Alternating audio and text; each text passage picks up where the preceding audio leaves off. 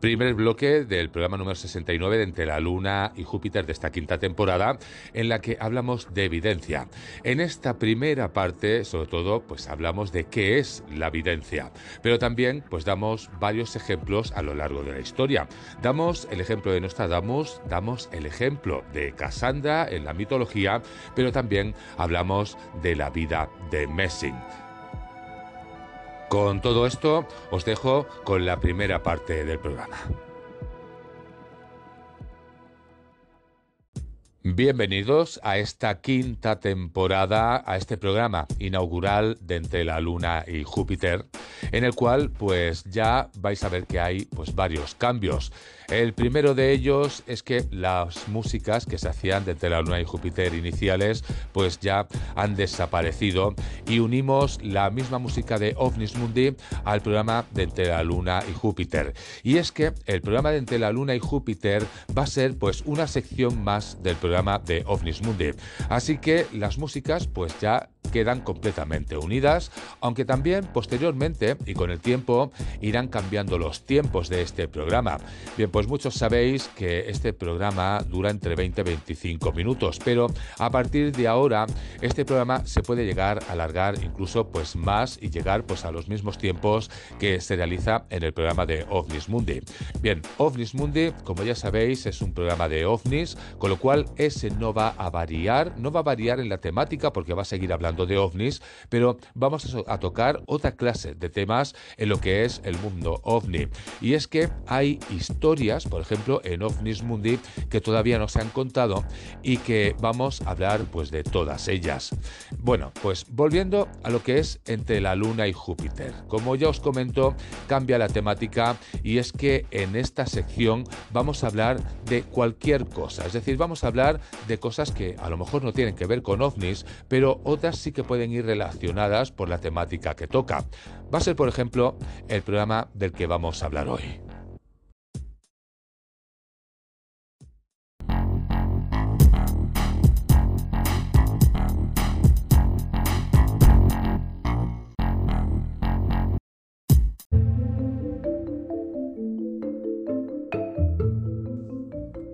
En esta quinta temporada, en este primer programa inaugural de esta quinta temporada, si tenemos que hablar de algo, vamos a hablar de un tema el cual no tendría que ver con ovnis, pero sí que guarda algún tipo de relación histórica. Cuando hablamos de todo esto, aunque no va a ser el caso, hablaremos de unos cuantos ejemplos, pero no va a ser ese el tema del que vamos a hablar. Cuando hablamos de todo esto, hablaríamos de aquellas personas que tienen la capacidad de pensar y comprender con perspicacia, agudeza e ingenio. Así se describiría en el diccionario de lo que vamos a hablar hoy, la facultad o percepción paranormal de percibir realidades visuales que no pueden ver todas las personas o de adivinar el futuro. Y es que muy seguramente no os estáis equivocando en lo que estáis pensando de lo que vamos a hablar hoy. Y es la evidencia. Y es que es una capacidad extrasensorial que permite sentir o ver información sobre sucesos que han sucedido o están por suceder. También permite conocer información sobre las personas, lugares o acontecimientos que están sucediendo en ese preciso instante videntes, profetas, clarividentes, mediums. Realmente podríamos hablar de muchos tipos de clarividencia o de evidencia. Y es que a lo largo de la historia podríamos encontrar bastantes personas conocidas, como sería el caso de Nostradamus, el más tal vez conocido a día de hoy. Hablar del tema de la evidencia es hablar de clarividentes, es hablar de futurólogos, es hablar de profetas, es hablar de tarotistas y también, por ejemplo, sería hablar de mediums.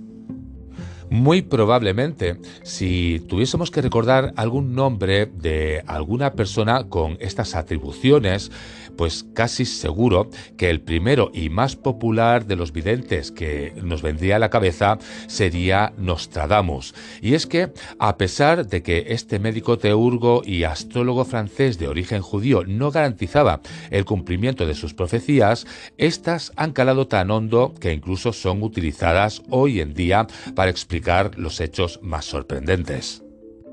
Como claro ejemplo, muchos de sus defensores han afirmado que predijo hechos como el nacimiento de la caída de Hitler, la caída de las Torres Gemelas o el fallecimiento de la princesa Diana.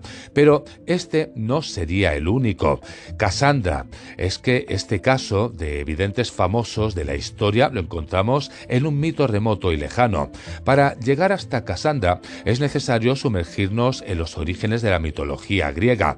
Según cuenta el mito de Cassandra, esta sacerdotisa de Apolo llegó a un acuerdo con el dios para que fuera concebido con el don de la profecía a cambio de un encuentro carnal.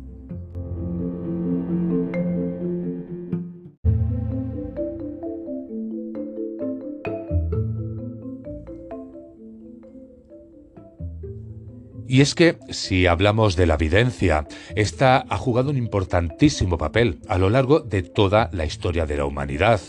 Wolf Gregorievich Messing, que es uno de los personajes más enigmáticos del siglo XX, es descrito como hipnotista, medium y adivino, y así le describían sus contemporáneos que fueron testigos en numerosas ocasiones de sus extraordinarias dotes. Dicen que él sabía leer la mente de las personas y que era capaz de hacer creer lo que quisiera a cualquier persona.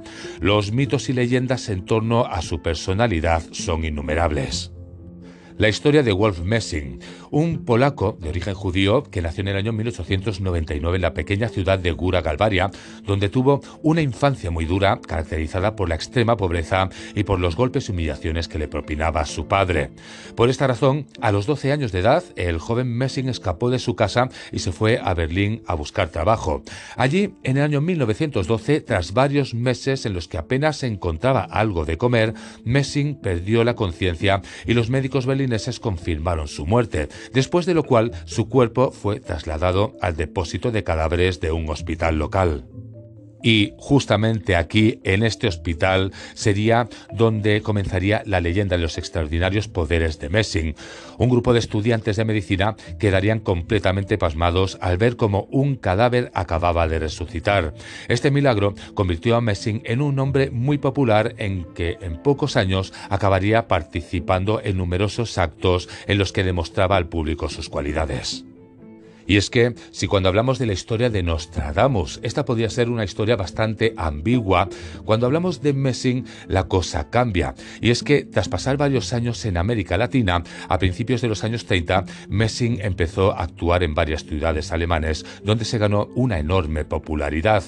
El mismo Adolf Hitler se interesaría por los poderes de Messing cuando en el año 1936 el Führer le preguntó sobre el futuro de Alemania. Este, este joven polaco que no se atrevió a decirle todo lo que veía, se limitó simplemente a predecir que en tres años el Tercer Reich invadiría la mayor parte de Europa. Pero si esto ya fue una predicción impactante, la mayor de ellas fue que durante un acto en Dresden en el año 1937, Messing, a pesar de la presencia en el público del almirante Wilhelm Canaris, predijo que Alemania atacaría el este de Europa y acabaría siendo aplastada. Tras aquella frase enigmática que dijo veo cientos de miles de cadáveres de soldados alemanes, el almirante Canaris se puso completamente furioso e informó inmediatamente a Joseph Goebbels. Bien, pues ahí en el Tercer Reich llegó a anunciarse un premio de 250.000 marcos por la persona que detuviera a Messing, que escapó a Varsovia.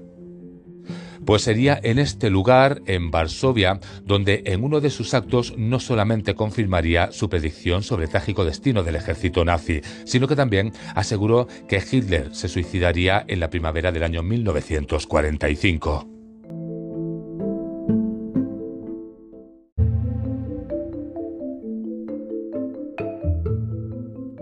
Pero si pensáis que la historia se queda aquí, resulta que no, que esto no es más que el comienzo de una larga historia.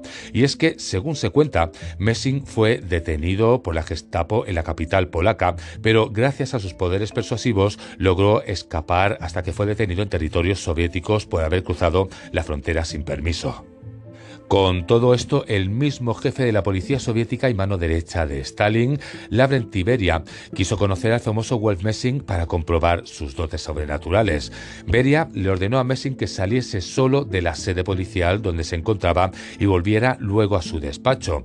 Pese a que la sede estaba repleta de decenas de policías, Messing cumplió las órdenes del jefe comunista y volvió a su despacho. Bien, pues ninguno de los policías recordaba haber visto al vidente polaco.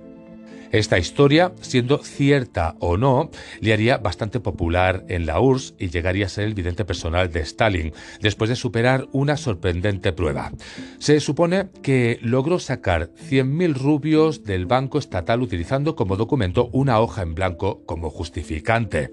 El dictador comunista valoraba bastante las habilidades, pero una predicción del polaco le enfurecía, y es que en agosto del año 1939, cuando la URSS acababa de firmar el pacto de no agresión con justamente Alemania, Stalin preguntó a Messing sobre su alianza con la Alemania nazi y este diría lo siguiente: Veo a tanques soviéticos en Berlín en unos años.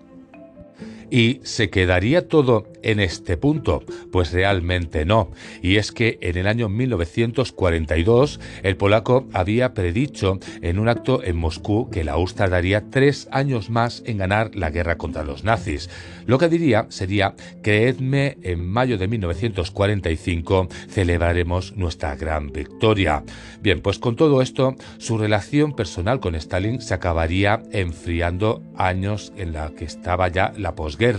Según una leyenda, en una ocasión el dictador incluso llegó a amenazar de muerte al vidente y este le respondería, no estoy preocupado porque usted va a morir antes que yo. Es extraño cómo alguien a lo largo de su vida es capaz de predecir tantas cosas, pero es que incluso acabaría prediciendo su propia muerte. Y es que Messing murió en noviembre de 1974 en Moscú. Según varios testimonios de la época, a pesar de que fue operado con éxito de una enfermedad arterial femoral, el vidente dijo con tristeza que le quedaban dos días más de vida. Así, sorprendentemente, pese a su supuesta recuperación, Messing moriría justo dos días después de una insuficiencia renal.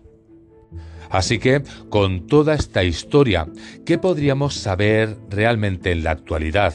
Bien, pues se dice, o dicen muchas personas, que ponen en duda gran parte de la historia que han forjado la leyenda de Messing. Uno de los principales argumentos de sus detractores es que hoy en día no hay ni se encuentran suficientes pruebas y testigos que confirmen todos los detalles de estas historias. No obstante, sus críticos no niegan sus habilidades especiales, sino que aseguran que estas son exageradas y que en algunas de las historias hay varios elementos de ficción.